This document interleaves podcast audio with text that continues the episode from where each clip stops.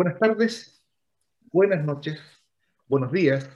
Soy Gustavo Burgos y estamos dando inicio a una nueva entrega del programa de discusión política de Valparaíso, Mate al Rey.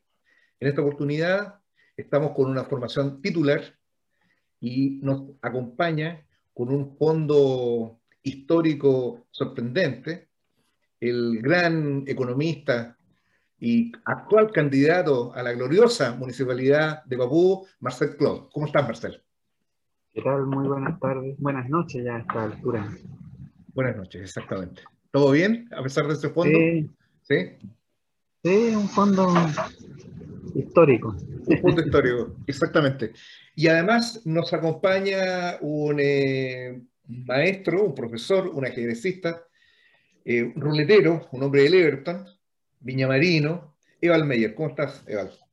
Saludos a la audiencia, saludos también a los, a los miembros del equipo, entonces, para hoy salir a golear. ¿ah? ah Bienvenidos. Muy bien. Y desde el otro extremo del país, desde el barrio alto de Santiago, en los controles, como corresponde, el inestimable e inextinguible Sergio Risenberg. ¿Cómo estás, Sergio? Todo listo y dispuesto para entregar un nuevo programa de alta calidad para la teleaudiencia. No me esperaba menos de usted. Eh, la semana que termina ha sido un capítulo más de esta tragedia política en que se ha eh, traducido el gobierno del presidente Sebastián Piñera. Eh, entre el día miércoles y jueves hubo, no sé si ruido de sables, pero unas eh, nociones y rumores eh, trascendidos eh, que circularon a través, profusamente a través de los medios, en el sentido de que un sector de la derecha le estaría pidiendo la renuncia a Piñera, y de hecho hubo algunos signos distintivos. La Armada se retiró de la Rada de Valparaíso, eh, fue una semana en que notoriamente eh, las Fuerzas Armadas y Carabineros se retiraron del control que venían ejerciendo respecto a la pandemia eh, y nos encontramos por lo mismo en, viviendo un momento que probablemente es culmine respecto de la, la, evolución de la crisis que ha tenido al gobierno desde iniciado el proceso de la pandemia. Estoy hablando, estamos hablando de la de la horrorosa, de la ominosa oposición que eh, ofreció Piñera y que sigue ofreciendo al tercer retiro eh, de los fondos previsionales, eh, una ayuda que los trabajadores ya tienen en sus bolsillos, que sus mesas necesitan, y que mediante este requerimiento de inconstitucionalidad para esta verdadera tercera sala del Parlamento chileno, que es el Tribunal Constitucional, generó una crisis de una magnitud realmente eh, desconocida en nuestra historia institucional reciente. El cuadro en que, estos, en que estos hechos se presentaron va a ser el tema de la primera, el análisis de la primera parte de este programa. Eval, eh, Marcel, ¿quién quiere partir eh, disparando? Marcel, Marcel. No, Eval, parte usted. sí, aquí, aquí, siempre hay un, una generosidad impresionante. Eval, por favor. pase usted o paso yo, pase usted o paso yo. ¿ah? Claro. Ah, sí, una cosa así. Bueno. Como el, el eh, la leyenda del disparo usted, disparo yo. Exacto. Claro, claro, claro. Con, tal de que no salga el chacal de la trompeta, estamos bien. Ya. Bueno, respecto al, al tema que toca Gustavo, la introducción, es verdad, esta situación se está poniendo cada vez peor agravada por la pandemia y además la crisis económica. Recordemos que estamos hablando de un 30% de, de cesantía reconocido, digamos, por eh, las cifras oficiales. Probablemente podemos llegar al 40 o 50, y creo que Marcel tiene más, más que decir. Y es, de, es, digamos, absolutamente uno sale a la calle y se encuentra con gente que no tiene que comer, se encuentra con que justamente la gente incluso se está volviendo transhumante, porque no puede pagar el alquiler, está siendo desalojada. Hay una serie de elementos, digamos, que están, están digamos, dándose vuelta, y por lo tanto, entonces el piso político no existe. ¿ah?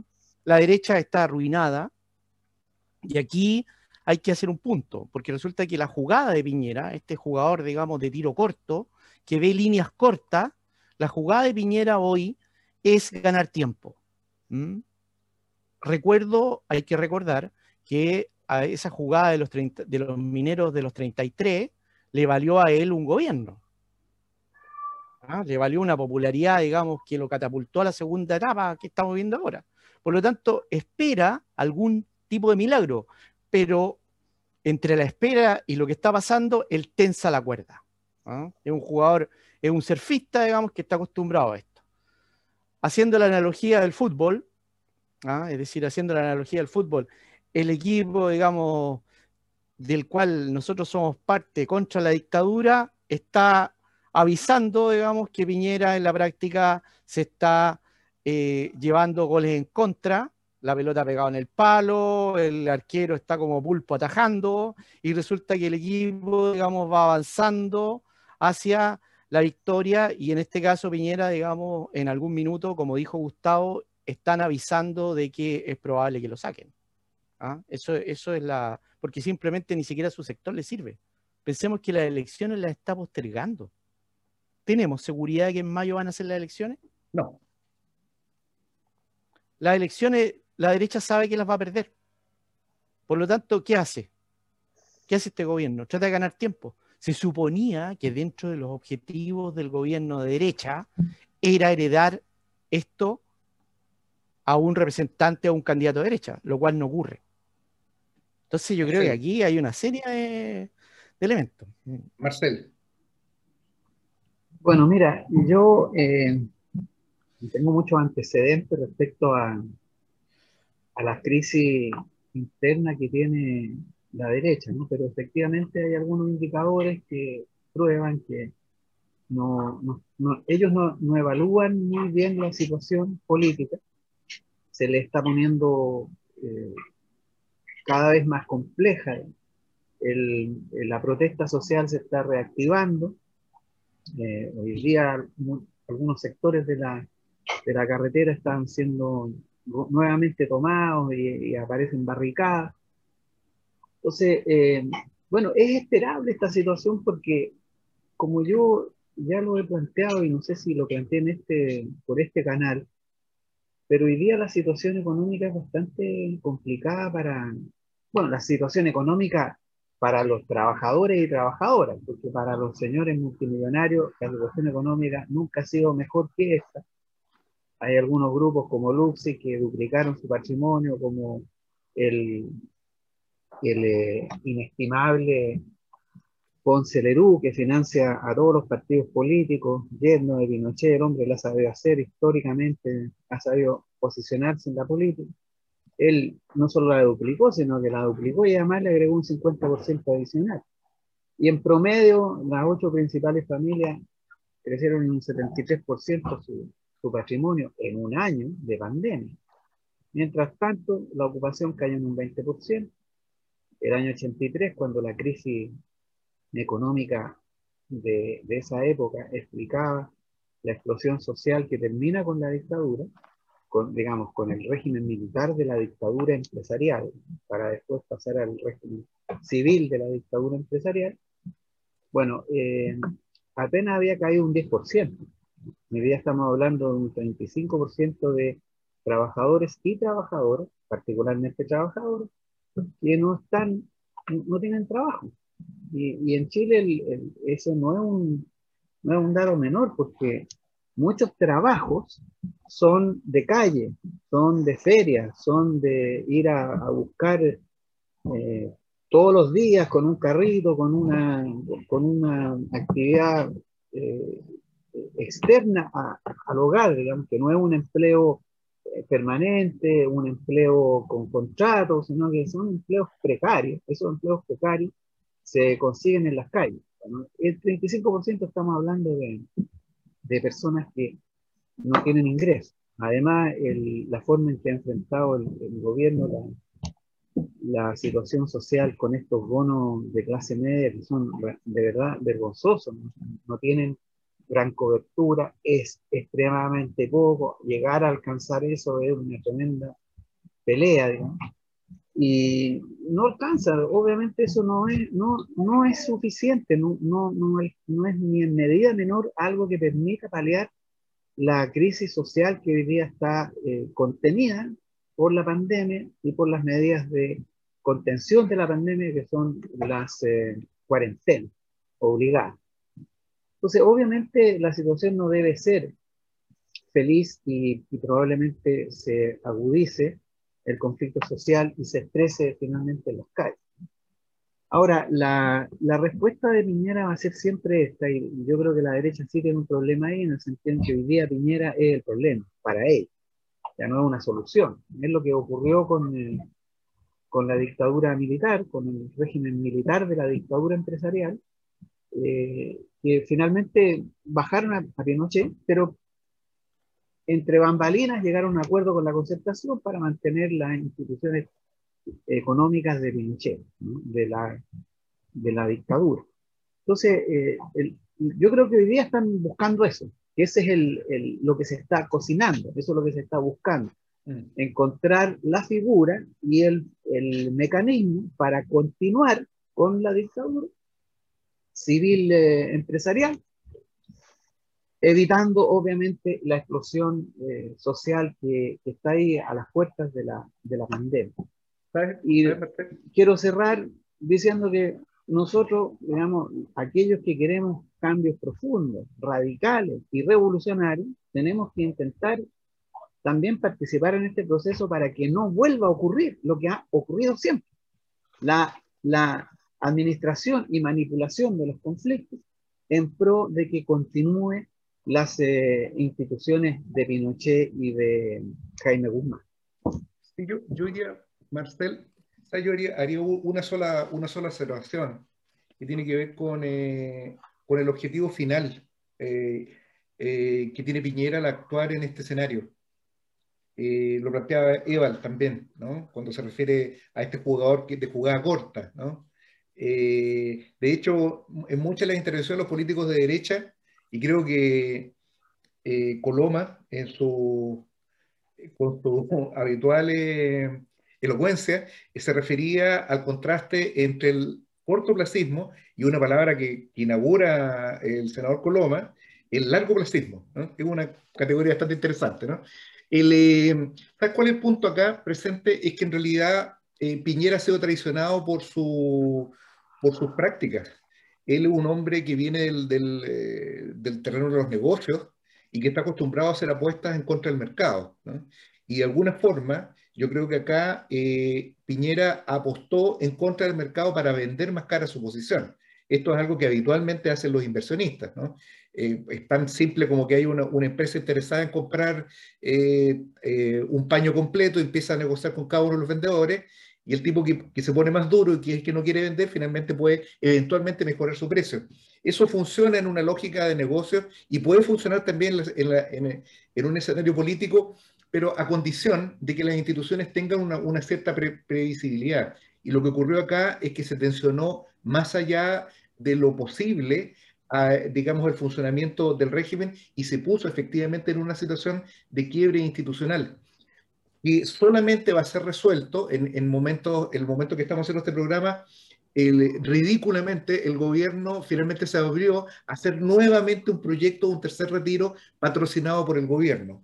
Esto no solamente es una derrota indigna para Piñera, sino que también es una manifestación concreta, porque esto es, esto es una, una, comedia, una tragedia que comienza a ser comedia nuevamente, que solamente se va, va a poder concluir en la medida que cuente con el apoyo de la oposición. Vale decir, la oposición puede finalmente sacar de la jaula de los leones a Piñera, sacarlo de la basura donde está, ponerlo de nuevo en la moneda y que siga siendo presidente y vamos a hacer todos como que esto es una iniciativa del gobierno. Un medio escandaloso, eh, Gamba, decía que el presidente es un esquizofrénico y creo que también el, eh, el, alcalde de la isla de Pascua calificaba al presidente como eh, esta, esta, conducta que ha tenido, esta bipolaridad, la atribuía también a un cuadro esquizofrénico. No sé qué dice Risenberg al respecto.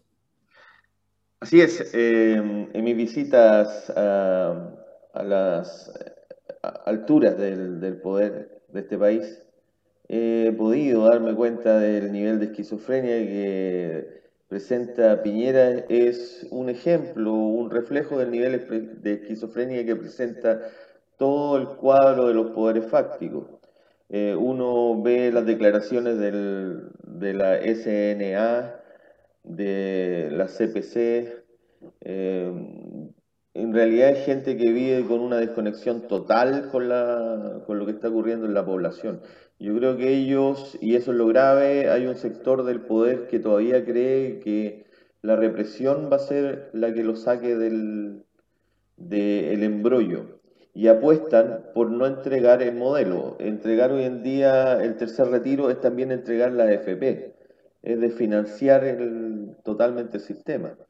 Y son capaces de ir incluso en contra de la clase media, que es más bien el sector del cual ellos tratan constantemente de ganar para ganar las elecciones con el fin de eh, seguir defendiendo el último bastión y probablemente el central, el bastión central del modelo eh, chileno. Yo creo que aquí hubo un error, un error eh, como se han venido ocurriendo durante todo el, el gobierno de Piñera. Yo creo que se equivocó tremendamente y va a ser muy difícil que las fuerzas, que las fuerzas del bien encuentren a un enemigo tan malo, tan penca, tan ridículo como el señor Piñera. Así que si no lo hacemos ahora, lo vamos a echar de menos. Bueno, es una, eh, después de esperanzadora, de este esperanzador análisis de Sergio, eh, yo quisiera hacer una puntualización. Nosotros tuvimos eh, durante esta semana una, con una posibilidad ¿no? de una salida por arriba a esta crisis que significaba que de alguna manera el poder, el régimen, toma a Piñera, eventualmente lo saca o lo pone contra la pared, y en estos momentos ellos están tratando de resolver esta situación. Pero yo creo, y un poco para, ir tratando la, la otra dimensión que tiene esta situación, es que hubo una respuesta no inédita, porque ya eh, los trabajadores y el pueblo han dado respuestas, eh, han venido dando sostenidas respuestas en las calles, pero hubo una respuesta de movilización muy significativa una respuesta muy significativa que comenzó con, una, con la declaración que hizo la Unión Portuaria, quien eh, anunció movilizaciones, eh, la Federación de Trabajadores del Cobre hizo lo mismo, eh, el Colegio de Profesores, la NEF, la CUT salió de su sarcófago para hacer también una convocatoria a, a la movilización, amparándose en aquello que ya estaba fijado, que es este, esta llamada huelga sanitaria, este pastiche de huelga general que eventualmente ellos están convocando.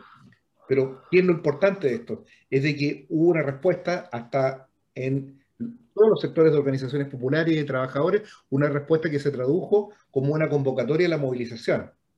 Y creo que en la movilización que está planteada para el próximo viernes, eh, no, para el próximo, para el próximo 30 de... El 30, viernes es viernes 30 de abril, bien, bien digo, en la víspera del, primero de mayo, el Día del, Trabajador, eh, va a ser una prueba muy importante para medir eh, la, otra, la otra cara eh, de esta crisis, que es la respuesta a la, que, a la que apuntaba Marcel precisamente, que es la respuesta que se debe dar desde las bases, que es la respuesta que se debe dar de los trabajadores desde una perspectiva revolucionaria. Vale decir, esta crisis puede ser resuelta por los patrones, es cierto. Esto es lo que estamos viendo en esta opereta que han montado a través de los medios de comunicación. Pero hay, pero hay un proceso que, que va por abajo, que ha significado barricadas todas las noches. En este mismo momento yo estoy escuchando cacerolejos acá en Valparaíso. Nuevamente, eh, las, las movilizaciones han sido sostenidas. Marcel hablaba de cortes de carreteras, nuevamente en zonas rurales, en, eh, eh, la región de Valparaíso y eh, los medios cuentan, digamos, narran cómo en todo el país se ha transformado nuevamente en un escenario de la lucha popular. ¿Cómo ves este tema? Bueno, mira, yo, yo entiendo eso de, de, Piñera, ¿no? Pero la derecha siempre ha sido muy fría con la, con la política. O sea, yo creo que Pinochet tenía más poder que Piñera en su época igual lo bajaron. Le dieron una posición de senador vitalicio, pero la derecha no, la derecha empresarial, estoy hablando de, la, de, los dueños del país, digamos, de los señores de la guerra, de los eh, crueles y despiadados empresarios que están detrás de las decisiones políticas. Ellos no, no se van a hacer problemas si Piñera constituye un problema. Y de hecho hoy día Piñera es un problema.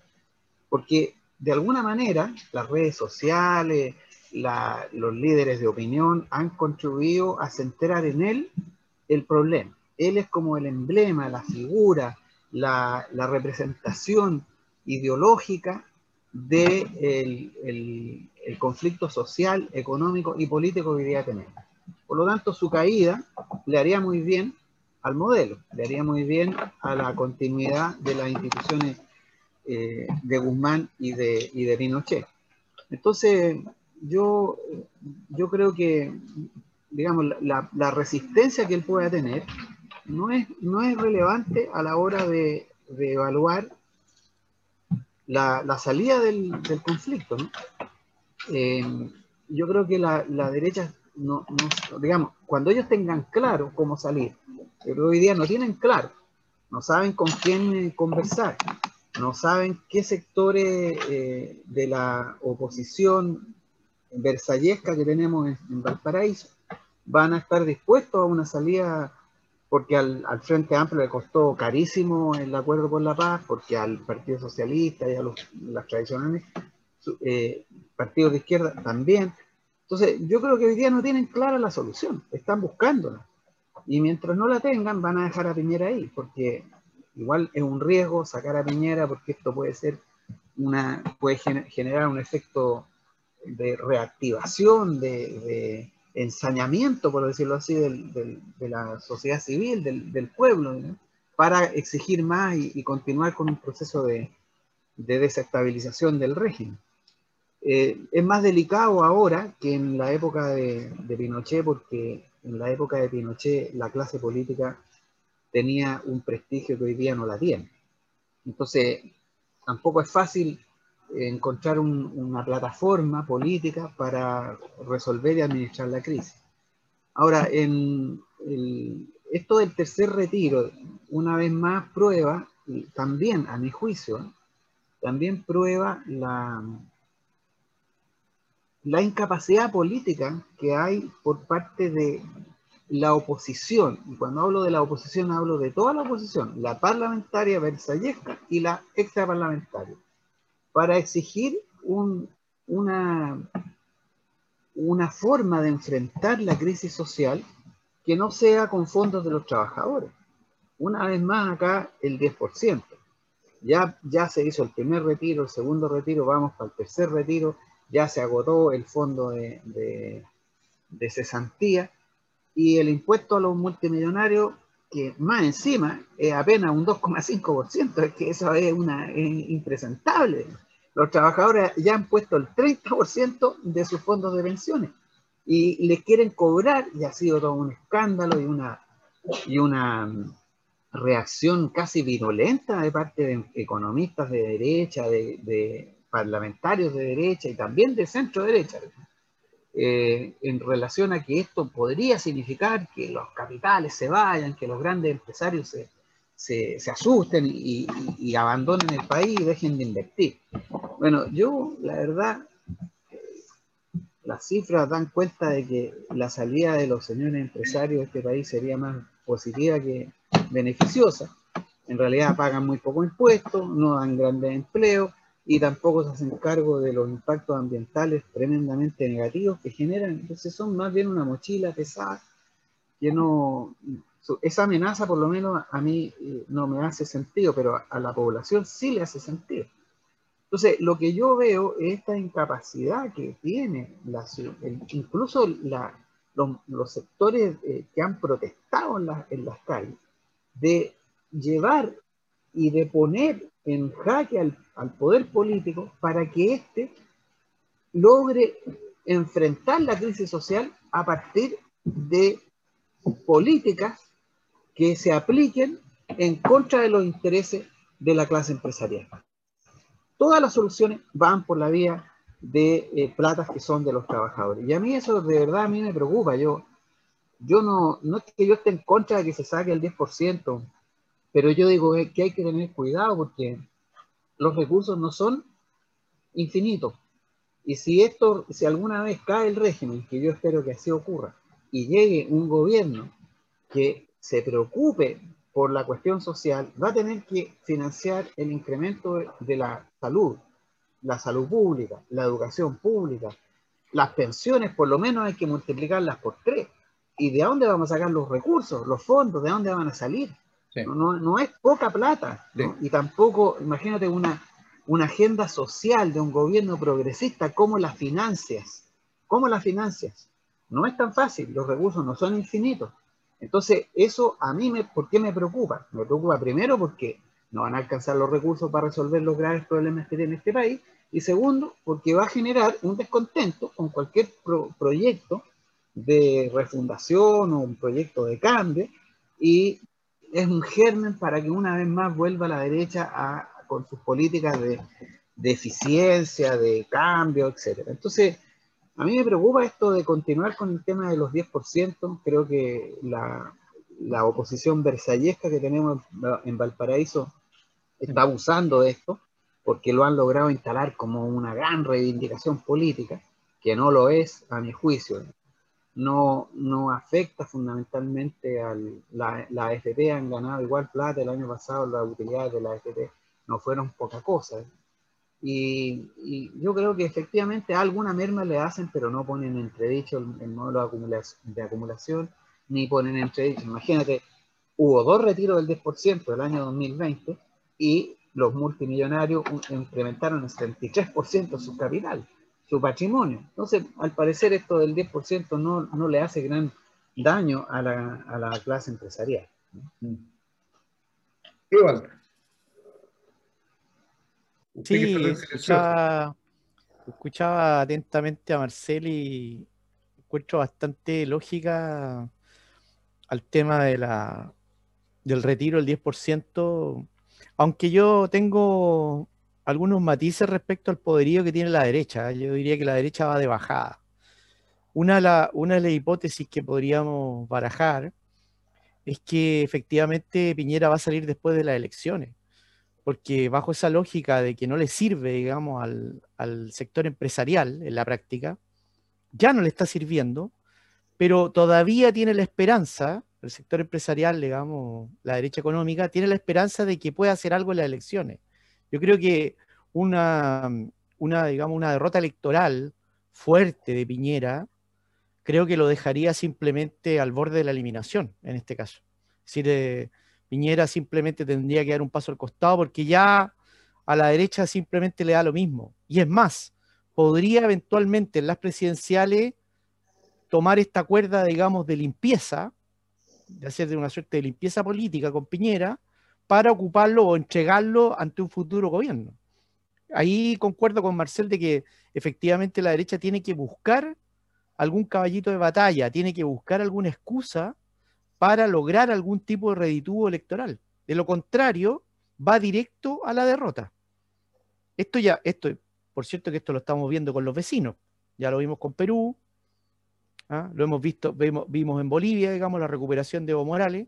Por lo tanto, Chile no es, no es un elemento, digamos, que esté eh, ajeno a, a este contexto. Por lo tanto, yo creo que efectivamente Piñera depende, en este caso, depende de un hilo para efectivamente avanzar.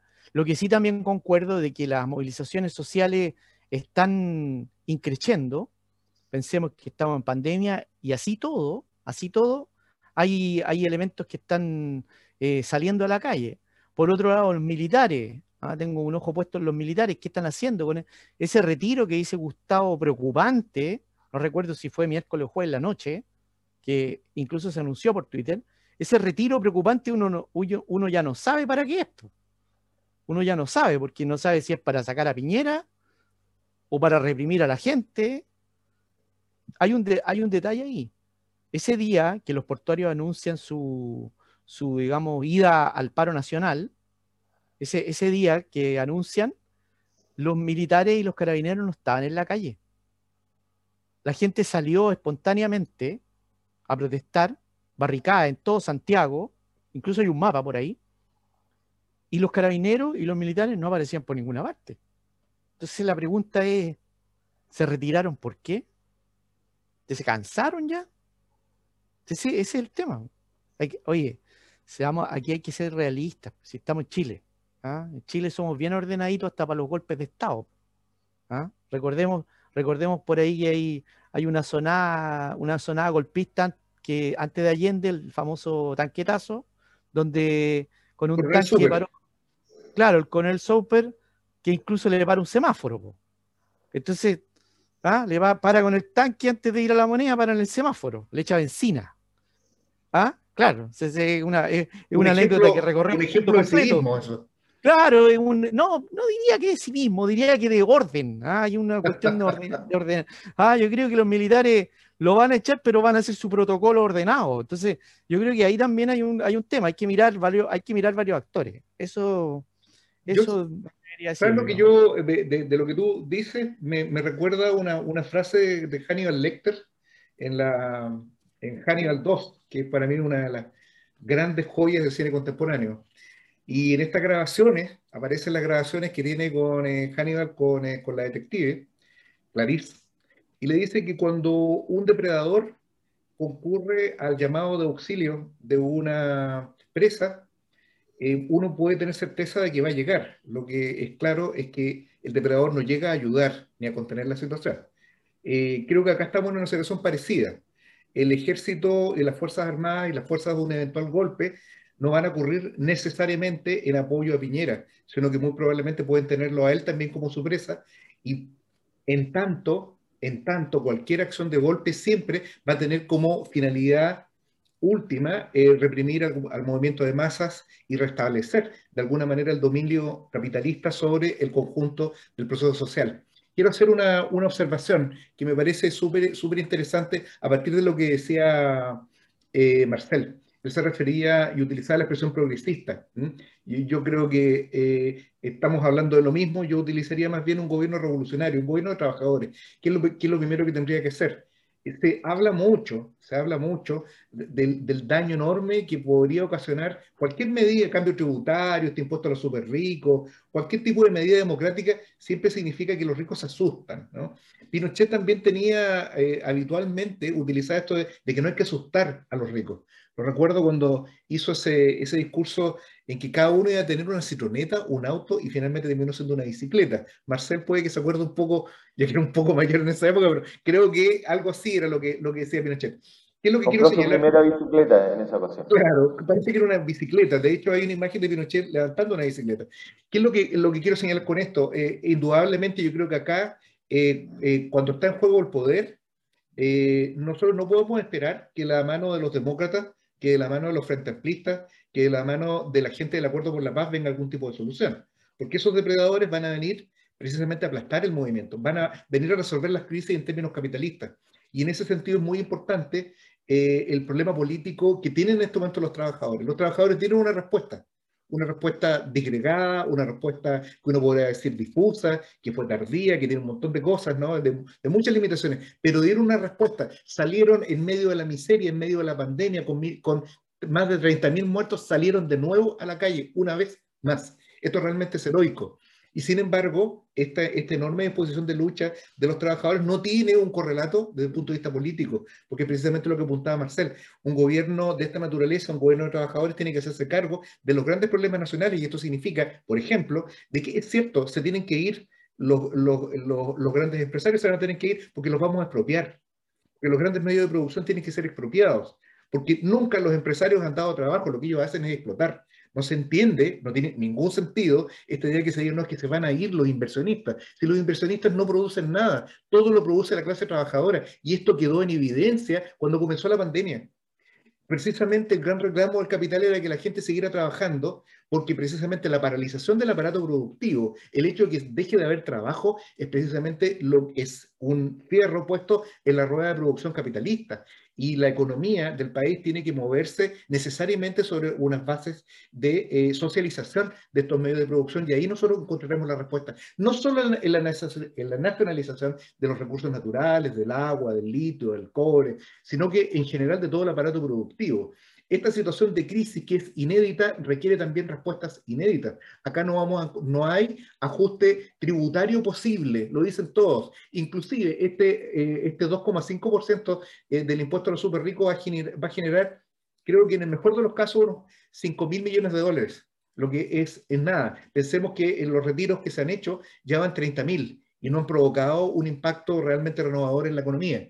Entonces, esto tampoco va a generar un cambio en ese sentido. Yo planteo esto un poco, vamos cerrando, aparece un signo elocuente de que me extendí demasiado y, dejo la palabra abierta, Marcel, Sergio, Eval, para ir cerrando un poco sobre cuáles serían las tareas inmediatas de aquí al 30 a, a esta huelga que está convocada. Bueno, yo creo que los poderes fácticos pueden decidir remover a Piñera, pero lo van a hacer en el momento en que exista una real amenaza de que el gobierno de Piñera vaya a ser derrocado por las fuerzas de la gente, eh, de los trabajadores, de los pobladores. Y lamentablemente hasta el momento eh, eso no, está cerca siquiera de ser logrado. Por lo tanto, Piñera está, eh, manejándose en ese espacio y está de alguna forma chantajeando al resto y tratando de mantener el, el pilar ese, eh, profundizando un poco más la crisis, pero sabiendo que no va a haber, hasta el momento no hay nadie que sea capaz de darle el empujón definitivo. Colegas. Bueno, yo también comparto esa, esa apreciación de don Sergio Risenberg. Creo que hoy día no, el conjunto, el conjunto de, la oposición, tanto versallesca como extra parlamentaria, no, no, no, hay, no hay una fuerza política que hoy día sea capaz de, de poner eh, en entredicho o cuestionar eh, o dificultar la, la continuidad de, de Piñera. Eh, yo creo que esa es como la tarea más urgente eh, hoy día, ¿no? Avanzar, buscar los caminos para levantar una, una referencia política, una, una, fuerza capaz de, capaz de representar, porque eso es lo que hoy día no tenemos. Y eso es lo, lo que, lo, lo, angustiante, lo deprimente, lo, lo, desmoralizante de esta situación. O sea, no, no tenemos hoy día una fuerza política, un frente político que represente, que logre poner en el debate público las, eh, las dificultades, la, crisis económica, la crisis social, las aspiraciones de transformación revolucionaria que, quiere, que, se necesitan en Chile. No, no existen, no existe. Y ese es el gran desafío, es la gran tarea eh, que está pendiente. Y, una de las cosas, para nosotros por lo menos, que debería estar pendiente, es tratar de entender por qué eso ocurre así.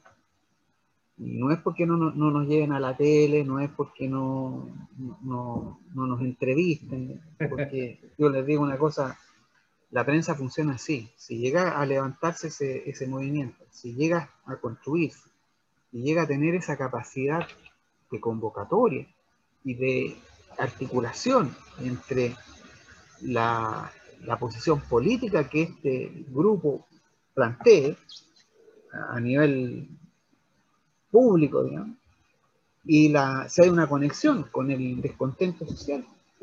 Entonces, eh, los medios van a llegar, no, no, no, no, les quepa duda que los medios van a llegar, pero como no está todavía, no van a llegar. Y van a seguir con su política de llevar a la televisión, a Marco Enrique Ominami, a, ¿cómo se llama este? Moreira, a, a Boric, y a, la, a, los, a los nobles del Palacio de Versalles. Van a estar siempre ahí en el baile de máscaras, que son los matinales, los programas de televisión. Esa es la tarea. ¿Por qué? y, y nosotros deberíamos tratar de entender por qué eso no existe, por qué no se ha podido construir ese referente? ¿Cuál es el, el, escollo que tenemos para poder eh, lograr esa construcción política? Porque yo creo que nunca en la historia de este país ha sido tan difícil como hoy día, tan difícil como hoy día, levantar un referente popular, un referente que, interprete las aspiraciones y los anhelos de los sectores, de los trabajadores y trabajadoras. Iván, un poco también para ir cerrando. alguna, alguna idea sobre yo concuerdo con eh, Marcela en el sentido de que efectivamente hay que crear un referente, y ya que los referentes se perdieron del 2011 hasta el 2019, digamos, supuestamente el Frente Amplio era el referente que iba a hacer el recambio y simplemente pasó de, de impugnador a reformista. Y yo creo que ha pasado un año eh, cargado históricamente, como dice Marcel, un año cargado donde la gente simplemente despertó y un año que puede equivaler eh, históricamente a 10 de un proceso. Esto se hizo en uno o dos años y eso cuesta levantar, digamos, una, una alternativa real, pero creo que creo que hay por ahí ya organizaciones, digamos, o referentes que están comenzando a levantar una, tercera alternativa, digamos, ¿no? Es que no, hay, hay mucho territorio en esto, ¿no? Ahí yo tengo un punto, un punto respecto a la territorialidad justamente de estas barricadas, de estas calles, las organizaciones sociales, digamos, sin, sin mucho aspaviento, sin ser vistos, invisibilizados, y creo que eso es justamente lo que la derecha teme. Ahí está, ahí está justamente el punto del por qué Piñera no sale. Y es porque simplemente la derecha no ve esto. No ve, no llega ahí porque no tiene calle. Entonces no sabe lo que hay ahí. ¿Ah? Si uno se mete en el rival, si uno se mete en el rival, se mete en la cabeza de la derecha, la derecha no ve lo que hay en la calle y al no ver no ve solución. Tiene miedo. La derecha conservadora. Lo que tiene miedo a sacar a Piñera no es que le, no es que le da problema de tomarlo y meterlo en un avión. El problema es qué pasa. Abren una caja de Pandora Claro, ¿qué va a pasar acá? Ese es el gran problema. Va a seguir, porque seamos realistas. A mí me parece que, y ahí concuerdo con Marcel en el sentido de que el gobierno que venga ahora va a tener tantos problemas como los que tiene Piñera. Esto no va a parar. No va a parar. Ese es el punto. No va a parar. Bueno, van a ser más grandes, compañeros. Van a ser más grandes los problemas. Claro, claro. claro el problema es que, es que si sacan si cae Piñera, el próximo gobierno además va a subir con una pistola en la cabeza y la gente va a tener como ejemplo y como lección de que a través de un, de un movimiento unificado son capaces de derrocar a un gobierno. Y es por eso que no quieren dar ese... Y no, yo creo que no lo van a dar. Solo lo van a dar en la medida que se arme una huelga general. Y estamos bastante lejanos de eso. Yo creo que hay un aprendizaje en todo caso en este proceso. La gente ha aprendido cómo se obtiene el 10%. Eh, no, creo que no hay que mirar en menos lo que hay detrás. Es cierto que como política previsional el retirar el 10% no sirve en absoluto, pero tenemos que ver no solamente el árbol, hay que ver el bosque completo.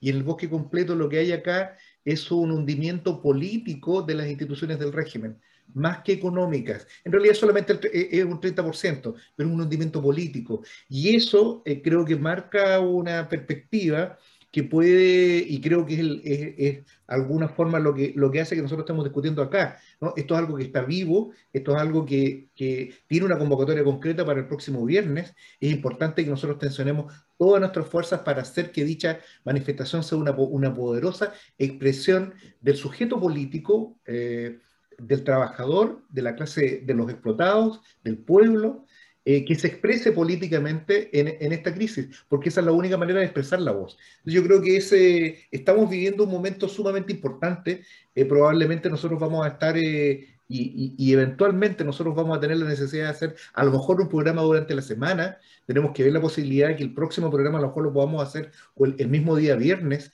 para ir teniendo una respuesta y poder estar dando una respuesta de una manera más inmediata a los hechos como, como se nos están presentando. Alguna iniciativa tenemos y vamos a sorprender a nuestros auditores. Hay una, una idea de poder hacer la transmisión de otra manera. No voy a anticipar nada, ya nos estamos despidiendo, estamos cerrando este programa del, eh, este, a ver, esto es el noveno programa, eh, Mate el Rey. Creo que ha sido una conversación apretada, han quedado 500.000 temas fuera, eh, pero como de una manera enfática lo ha, marcado, lo ha marcado Marcel con ese fondo con la moneda en llamas el 11 de septiembre del 73, es una imagen además nocturna que me da la impresión de que podría ser la noche del 11 de septiembre. Es, una imagen no solo política, que se tiene un gran valor metafórico, porque es la moneda en llamas, esa noche que se extendió por más de 17 años en nuestro país. Entonces, tener esa imagen detrás es de alguna forma el utilizar todo lo que sido la experiencia política nuestra, nuestra propia iconografía, para tirarla en este momento a la parrilla, ¿no? Todo ese tipo de cosas son precisamente el combustible de la lucha popular. Esto no es una lucha que vamos a dar solamente con ideas, es una lucha que también se da con el corazón y, por cierto, la, vamos a tener que dar en la calle y no saldremos a, a dar esa pelea desarmados. Quedamos hasta acá, compañeros, y sin más, me despido y será hasta una, hasta el próximo viernes o sábado. Ahí vamos a ver cómo vamos a salir. Chao. Chao. Adiós, amigos.